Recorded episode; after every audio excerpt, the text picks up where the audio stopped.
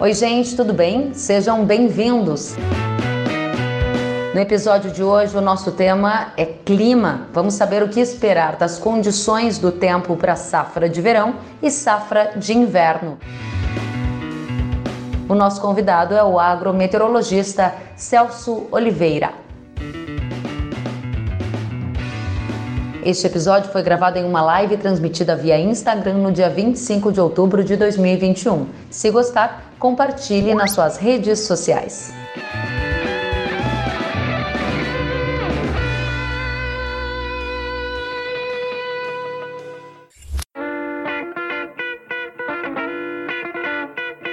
Celso Oliveira, agrometeorologista da Climatempo. Que satisfação recebê-lo, seja muito bem-vindo. Muito boa noite, Kellen, boa noite a todos. A iluminação aqui está um pouco diferente, mas estou à disposição para uh, ah, responder aí as perguntas. Já ouvi aí o comentário, muita chuva, muita pedra no Paraná. É, só para começar aí, mais de 400 milímetros nesse mês no Paraná, quando o normal 160. Realmente, muita chuva entre Paraná, Paraguai e Mato Grosso do Sul. Celso já entrou do jeitinho que a gente gosta, indo direto ao ponto. Quero te agradecer pela disponibilidade. Sei que a sua agenda estava super cheia e você deu um jeito de nos atender, então muito obrigada. Vamos aproveitar ao máximo esses minutos com o Celso, indo direto ao ponto. Qual é o cenário que a gente tem no Brasil? Vejo que o plantio está avançando em um dos ritmos mais acelerados dos últimos anos em função dessa chuva que você está reportando. Como que você classifica esse começo de safra verão aqui no Brasil. Quais os seus destaques, Celso? De uma forma geral, muito bom mesmo, Kellen. Você tem toda a razão, porque é, até conversei agora há pouco com um produtor de Mato Grosso, ali da região uh, de Porto dos Gaúchos, perto de Sinop, e, e o que, que vem acontecendo, por exemplo, em Mato Grosso? Mato Grosso, especificamente, até vem chovendo abaixo da média, uhum. mas a frequência de chuva tem sido boa e, e, justamente a preocupação em alguns momentos é que essa precipitação ela se torne excessiva. Uhum. E aí, qual que é o ponto? Algumas vezes as máquinas precisam parar durante a noite, depois da chuva, ou eventualmente nas primeiras horas da manhã, e isso não vem acontecendo. Então, o plantio, por exemplo, em Mato Grosso, que já alcança aí praticamente 70% das áreas, de acordo com o IMEA, tem muito a ver com isso. Está chovendo o ideal, ou seja, não é excessivo é, e, de uma forma geral, o acumulado é suficiente para instalação. Agora, é, você tem toda a razão, de uma forma, eu dei o exemplo do Mato Grosso, existem algumas exceções, e aí sim eu entro na questão da região sul, onde no Paraná essa chuva vem acontecendo de forma muito excessiva, uh, e outros problemas também associados à baixa temperatura em Santa Catarina e no Rio Grande do Sul. Então, a quantidade de chuva nesses dois estados não é uh, extremamente elevada, mas qual que é o ponto?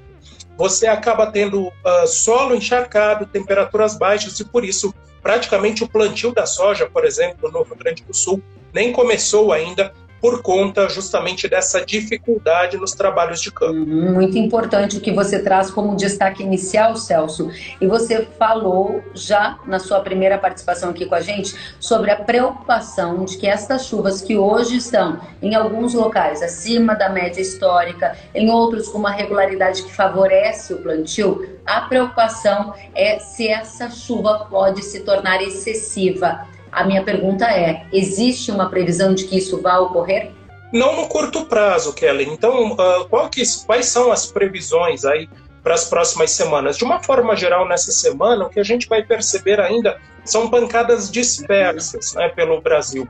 É, maiores acumulados até sobre a região de café de Minas Gerais, São Paulo, enfim. E na semana que vem, sim, precipitações mais intensas em áreas de grãos é, de Minas Gerais, do Mato Piba, de uma forma geral. Então, eu diria para ti o seguinte, que uh, nesse primeiro momento até deve chover onde precisa mesmo, que é justamente mais para áreas do norte e nordeste, principalmente no Mato Piba, onde a umidade do solo ainda não é uh, muito elevada. E, por outro lado, até uma boa notícia para o Rio Grande do Sul: volta a fazer calor. Uhum. Para ter uma ideia, por exemplo, Uruguaiana, nesses últimos 30 dias, não tivemos temperaturas nem de 30 graus por lá. Uhum. Né? E nessa semana já há expectativa dessa temperatura chegar perto aí desse patamar, e com isso a umidade do solo diminui, e com isso os trabalhos de campo também devem acelerar. Não apenas a questão do plantio da soja, do milho, que ainda chega a 70% das áreas, mas a própria colheita do trigo. Né? A chuva vem acontecendo de forma excessiva e praticamente a colheita uh, não avança aí, tanto no Rio Grande do Sul como em Santa Catarina. Me chama a atenção que você citou o Rio Grande do Sul algumas vezes na sua fala e a gente recebeu muitas perguntas do pessoal do Rio Grande do Sul. Eu vou ler algumas aqui e dizem assim: primeiro, o Luiz ele está perguntando, Luiz Eduardo, aquela dúvida enorme: o Rio Grande do Sul vai sofrer com a laninha nesta safra? Aí vem na sequência a pergunta da Luana sobre a perspectiva de chuva em janeiro no Rio Grande do Sul e mais uma pergunta sobre Rio Grande do Sul da Andressa Gellen. E ela diz quando haverá mais chuvas no Rio Grande do Sul. Essa informação é importante para ter assertividade no plantio. Então nós temos três categorias. A primeira é quando haverá mais chuvas para acertar o plantio? Segundo, qual vai ser o impacto da laninha na safra? E terceiro, a consequência dessa laninha com perspectivas de chuvas para janeiro. Três espectadores nossos querendo saber sobre o estado gaúcho. Bom, pensando no curto prazo, a próxima chuva abrangente é prevista para terça-feira da semana que vem. É, então, eu acho que até a condição, tá? então não vamos pensar ainda em laninha, mas vamos pensar mais no curto prazo.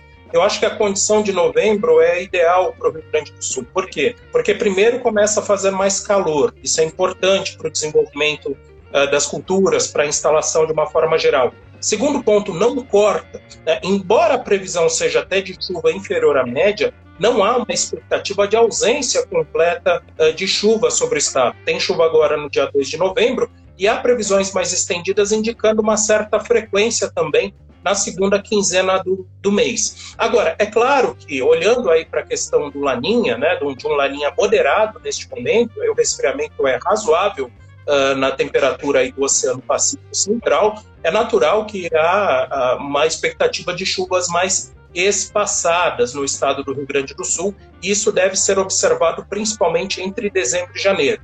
Né? Uh, posteriormente, o que vamos observar aí é que Uh, em fevereiro até há uma previsão de chuvas mais frequentes, então é interessante isso, porque o Laninha, apesar do Laninha, não há aquela situação de ausência completa de chuva, uh, previsão de seca muito prolongada. O que a gente vai perceber é a alternância. E aí vai entrar muito aquela questão de quantos ovos você vai colocar na cesta, né? Ou seja, plantio escalonado, usando exatamente é, variedades eventualmente ciclo um pouco mais longo, isso pode fazer com que você evite um pouco esses períodos aí de estiagem que podem acontecer. Mas é importante salientar isso. Não há uma previsão de uma ausência prolongada de chuva. Volte e meia você acaba tendo uma certa precipitação, inclusive até, por exemplo, em fevereiro, precipitações até mais intensas sobre o estado do Rio Grande do Sul, que poderia ser importante para o desenvolvimento da soja. Vale salientar, Kellen, o seguinte, só para finalizar essa questão, no ano passado mesmo, né, nessa última safra, né, nós tivemos um laninha, chuvas abaixo da média, mas justamente choveu na hora certa para o desenvolvimento tanto do milho como da soja no estado do Rio Grande do Sul. Poderemos ter uma situação semelhante, uma boa notícia para o Rio Grande do Sul. É claro, o produtor precisa ficar atento, mas uh, não há essa questão aí de uma seca extrema, uma, uma estiagem severa no estado do Rio Grande do Sul. Você fez uma comparação entre o Laninha, que estava em atuação na última safra e que vai estar também atuando na temporada atual. Que semelhanças e que diferenças você vê em relação à safra 2021 e a 21-22 agora? A situação nesse momento é mais confortável que além no aspecto de umidade no solo. É, no ano passado, nós não tivemos chuvas durante o inverno e a primavera, e, uh, digamos assim, o, o milho e a soja ficaram sempre no fio da navalha. É um atraso, inclusive, muito grande na instalação, isso mais para o lado do Paraná, Rio Grande do Sul, enfim, teve também aí dificuldades. E aí, é qual que é a questão? É, se a gente for olhar, então, nesse aspecto, hoje há mais umidade, há uma situação mais confortável uh, para o desenvolvimento, porque esse laninha ele começou um pouco mais tardiamente. Uh, e no decorrer agora daqui para frente, eu diria assim, é parecido, o padrão é parecido, ou seja, você acaba tendo o desenvolvimento de alguns sistemas que até uh, chegam assim a trazer chuva, que naturalmente elas ficam mais espaçadas, mas há essa expectativa aí da ocorrência de chuva. É claro que, por exemplo, existem áreas que são mais perigosas, vamos dizer assim, para a questão de estiagem. Então, quando a gente olha para a região da campanha, né, Bagé, Dom Pedrito, sempre são as áreas que onde começam aí as estiagens e eventualmente elas espalham aí na direção da fronteira oeste e também da região central. Mas uh, vale salientar de novo, essas estiagens esse ano elas devem acontecer de forma mais pontual. Né? A gente não enxerga, pelo menos nas simulações, uma ausência de chuva. E aí eu até eu olho muito a questão não é só do Laninha, mas é o que vem acontecendo no contexto geral. Né? Do mesmo jeito que vem chovendo com uma certa frequência e chove exatamente na hora certa no Rio Grande do Sul, vem faltando chuva nos reservatórios do Sudeste e Centro-Oeste. E para onde vai essa umidade? Para onde que vai essa chuva? Normalmente ela tem alcançado mais o Rio Grande do Sul, né? justamente na hora que mais precisa. Então, de novo, cuidado, claro, é um laninha. Mas é, a gente tem visto aí nesses últimos anos, mesmo com laninha, a ocorrência de chuva mais frequente do que a gente vinha em décadas anteriores. Muito bem. E o pessoal de Minas Gerais, a parte está perguntando qual o efeito do laninha para Minas. Há um diagnóstico hoje que você consegue traçar de o que é esperado de efeitos do Laninha para a temporada atual, tratando de Brasil macro e trazendo a resposta para a parte de Minas? Com relação a, a, Minas Gerais, aí vai depender muito da região de Minas. Áreas do norte de Minas costumam ter aí um padrão mais chuvoso durante o fenômeno Laninha, mas isso é, é observado em dois momentos. Isso vai ser observado principalmente agora uh, entre o final de novembro e o decorrer de dezembro, e também há previsão aí de chuvas fortes uh, sobre o norte de Minas, uh, principalmente entre fevereiro e março, especialmente em março. entre esses dois momentos, né, é normal, por exemplo, o norte de Minas ter algumas diminuições de chuva. Já quando a gente olha mais para áreas do Triângulo Mineiro e sul de Minas, que a gente percebe é uma chuva relativamente frequente. Eu acho que a preocupação esse ano talvez seja com relação a eventuais estiagens associadas principalmente no mês de fevereiro, que aí é bem essa história da gangorra. Se vai chover um pouco melhor no sul, quer dizer que deve chover um pouco menos aqui no sudeste. Mas ainda assim, vale salientar que esse tipo de precipitação, né, inferior à média, nem sempre significa uma ausência completa de chuva. Muitas vezes até pode ajudar na hora da colheita da safra e instalação do safrinha. Eu acho que a preocupação maior nesse momento, eu diria que até mais talvez com o setor de energia, né, por conta dos baixos uh, níveis aí de reservatórios, do que eventualmente com a agricultura em função dessa diminuição de precipitação. Tem muita gente de diferentes regiões do país nos perguntando, Celso, sobre a condição do tempo. O Jardel pergunta sobre o norte de Goiás. A Fazenda Frontel pergunta sobre como vai ser a quantidade e a constância das chuvas para a região central do estado do Tocantins. Mais gente perguntando aqui sobre risco de estiagem prolongada no Rio Grande do Sul, o Vaniel. E como são pontos diferentes, a Juliana está perguntando aqui a previsão para Baixa Araguaia, Mato Grosso. Eu gostaria então que você trouxesse para a gente aquela sua síntese enquanto agrometeorologista de como você enxerga a condição climática para a safra atual e se você vê potencial de uma safra recorde diante de uma condição climática que tem se mostrado mais favorável do que na temporada anterior.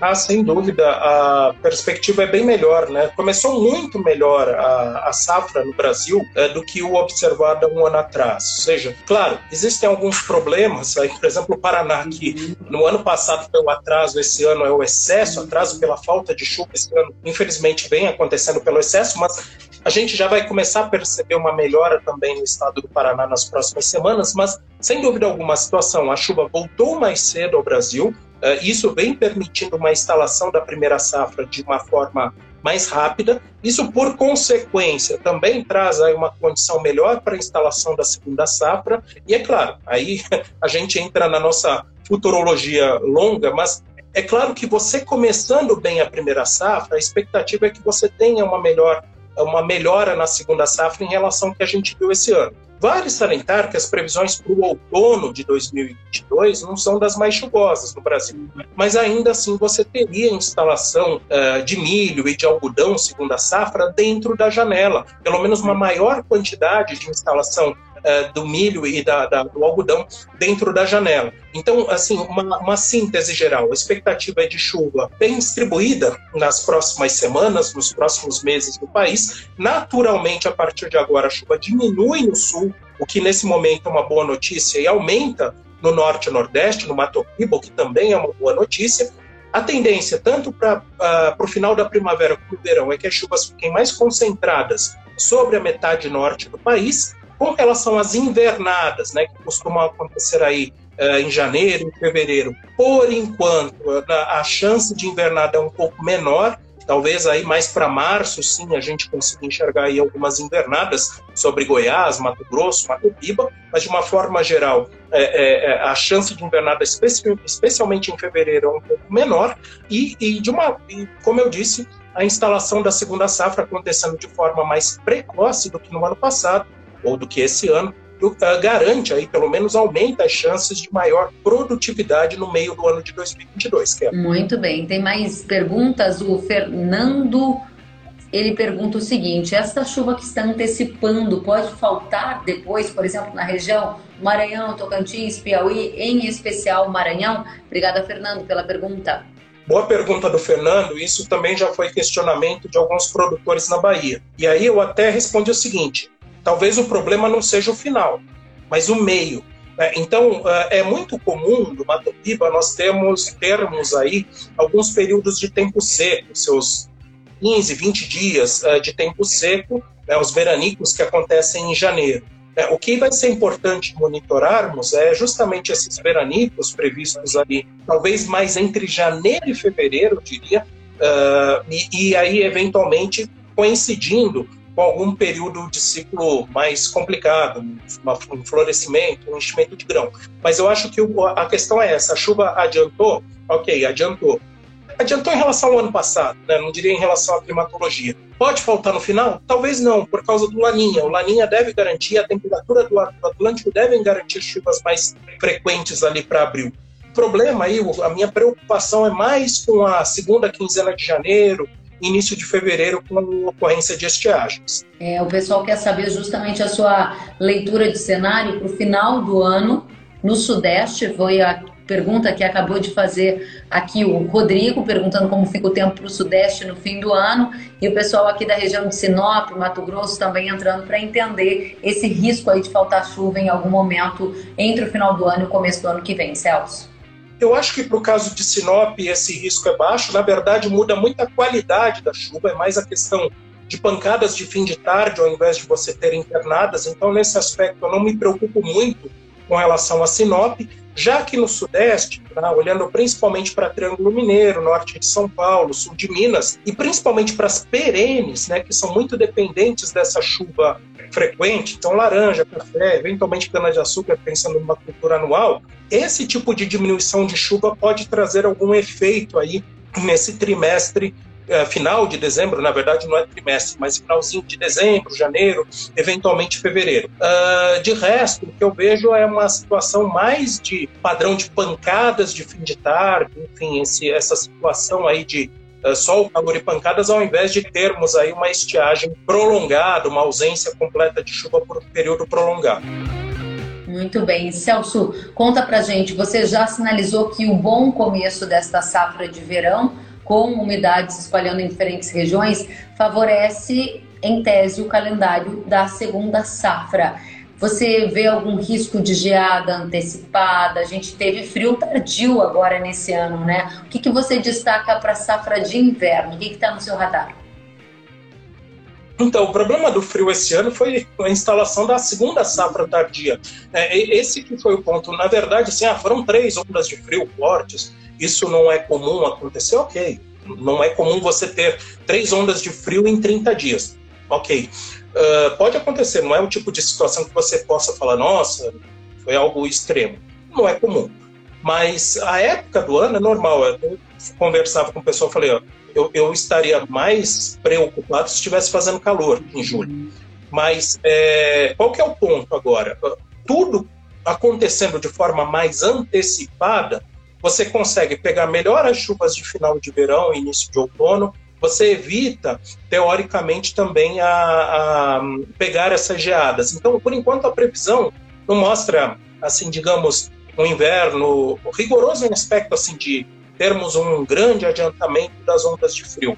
É natural que sempre aí, pensando mais em mercado do que uhum. especificamente a agricultura, vai ser importante, desculpa, olharmos a segunda quinzena de maio, que a partir daí começam a entrar algumas ondas de frio pelo Paraná e pelo sul do Mato Grosso do Sul, e o milho safrinha ainda vai estar em desenvolvimento, é algo natural, faz parte mesmo do risco, né? é, é uma, é uma cultura mais arriscada, mas não aparece por enquanto nenhum extremo né, de, de, ondas de frio chegando muito mais cedo do que o normal. Uh, e aí você fica naquela situação de que, teoricamente, né, tudo começando de forma mais adiantada, pelo menos uma boa parte desse milho ele escaparia de eventuais ondas de frio. Talvez aquelas áreas instaladas de forma mais tardia, que aí eventualmente pode, acontecer, tem mais risco. Mas eu vejo uma situação diferente em relação ao que a gente viu esse. Muito bem, o pessoal de Sinop, o Henrique está dizendo que na região dele eles já tiveram que parar o plantio três vezes por falta de chuva. É aquela questão do microclima que você também salientava, né? Às vezes chove muito bem numa região que é do lado e na outra tá faltando chuva. O Fred Franzen pergunta: teremos chuvas na média no interior de São Paulo?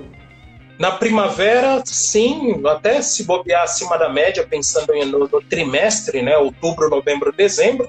Já em janeiro, fevereiro, março, não. A previsão é de chuva inferior à média. Então, o que vem agora, o que vem acontecendo agora, com chuvas mais fortes nessa primavera, é, isso há uma compensação, vamos dizer assim, negativa durante o verão. Então, a chuva enfraquece no verão. E aí eu diria assim: se a gente for somar né, esses seis meses de primavera três meses de primavera e três meses de verão, na soma você termina até abaixo da média. Por quê? Porque a média histórica de chuva prima, ah, no verão é muito maior do que na primavera. Então, se você tiver, eu falei até de uma certa compensação, mas na verdade, se você tiver chuva inferior à média na, no verão, ainda assim você pode fechar o período como um todo, o período úmido até com precipitações abaixo do normal. Mas saliento, é muito diferente da situação do ano passado, porque no ano passado, aqui em São Paulo, né, no Sudeste, de uma forma geral, não choveu nem na primavera e nem no verão. É, então, agora você já tem uma situação pelo menos melhor para a instalação, para o estabelecimento das culturas. E é claro, no verão é aquela situação, não há, por enquanto, uma ausência completa de chuva. Há sim uma previsão de pancadas de fim de tarde, o que deve manter a umidade do solo, o desenvolvimento, deve ajudar, inclusive, nas atividades de colheita da primeira safra, instalação da segunda safra. Então, de uma forma geral, mesmo com essa chuva abaixo da média no verão, ainda assim a perspectiva é melhor para o estado de São Paulo e para o Sudeste de uma forma geral. Muito bem, pessoal de Santa Catarina, o JRM Barbosa disse que na Serra Catarinense choveu bastante na primavera, bom para as maçãs e para as frutas vermelhas. Obrigada, JRM Barbosa pelo comentário. E Celso, eu sei que a sua agenda está super estreita hoje, eu me comprometi a respeitar o seu horário. Quero saber, para a gente amarrar essa questão, como você define o Laninha que vem aí? Ele vai ser um Laninha de fraca intensidade, então a gente não deve se preocupar com ausências de chuvas, vai chover regularmente, mas o Laninha vai estar por ali dando ar da graça. Como você define isso? É um laninha moderado, Kelly. Mas é interessante, até eu venho mostrando para muita gente o seguinte: se a gente for pegar os últimos 10 verões né, no, no, Brasil, principalmente no sudeste do Brasil, nos últimos 10 anos vem chovendo abaixo da média. E aí você teve é um laninha, neutralidade, você teve de tudo. Tá? Então, o que, que eu chamo a atenção para esse laninho? É um fenômeno laninha, ok? A gente já vem sentindo, por exemplo, o frio no sul, o frio na costa do sudeste. Isso é uma característica uh, do fenômeno Laninha. Uh, porém, o, o, que vai chamar atenção é que a gente vai ter uma situação híbrida, ou seja, tem o fenômeno Laninha, mas existem outros fatores até de longo prazo que estão fazendo com que a gente tenha, por exemplo, essas diminuições de chuva no sudeste durante o verão, e aí parte dessa precipitação acaba caindo no sul. Aí você pergunta, nossa, mas teve laninha e mesmo assim a produção foi adequada? Né? Você até fala, sim, porque essa chuva caiu exatamente na hora certa. E é uma expectativa que eu espero, pelo menos para a maior parte da região sul, ao longo desse verão. É claro que quando a gente olha o padrão hídrico, é aí, quando a gente olha realmente a questão dos rios, aí a gente percebe sim o efeito do laninha. Por exemplo, a gente teve uma seca muito severa no sul até agora nesse inverno. Tá? E há uma perspectiva de que a precipitação ela continue abaixo da média, o nível dos rios vai diminuindo gradativamente. Mas para a agricultura, é claro, mais do que intensidade, o que é necessário é frequência e chover exatamente na hora certa. E essa é a expectativa que eu espero. Então, é uma linha moderada, mas a gente vai ver uma mistureba aí de coisas de outros efeitos até de longo prazo. Você está soando para mim mais otimista em relação às condições climáticas para essa temporada, tá certa essa minha percepção?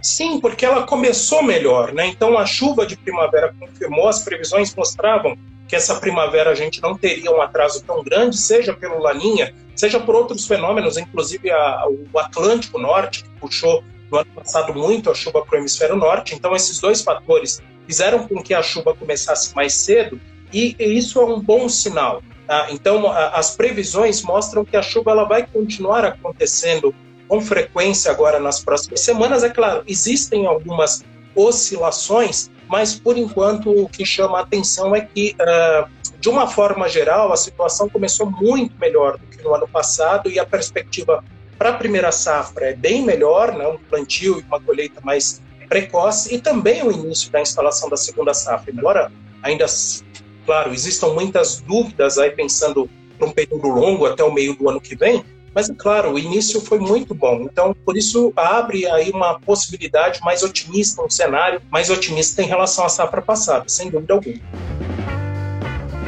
Celso, eu quero te agradecer demais pelo seu tempo na segunda-feira, que é um dia ainda mais cheio na sua agenda. A nossa audiência apreciou demais a sua participação. Muito obrigada por estar aqui conosco, trazendo suas perspectivas para as condições do clima, por dividir conosco todo o seu conteúdo. Volte sempre, foi muito bom te receber. Muito obrigado, Kellen, pelo convite. Agradeço demais pela oportunidade de poder conversar com todo mundo e eu fico à disposição. Obrigada, Celso. Se cuide. Muita gente aqui elogiando. O Paulo Dias está dizendo parabéns. Mais o Henrique está dizendo excelente live, parabéns. Muita gente acenando aqui que está entrando. A live vai ficar salva no feed aqui do Instagram, vai para o YouTube, vai estar disponível em todas as plataformas podcast ainda hoje. A Ana Lu está dizendo muito bom. A Cristiane está dizendo sensacional e muito mais gente elogiando o seu trabalho. Volte sempre Boa semana para você, Celso. Muito obrigado, pessoal. Cuidem-se e eu fico à disposição. Muito obrigado. Obrigada, gente. Até a próxima. Se cuidem por aí também. Tchau, tchau.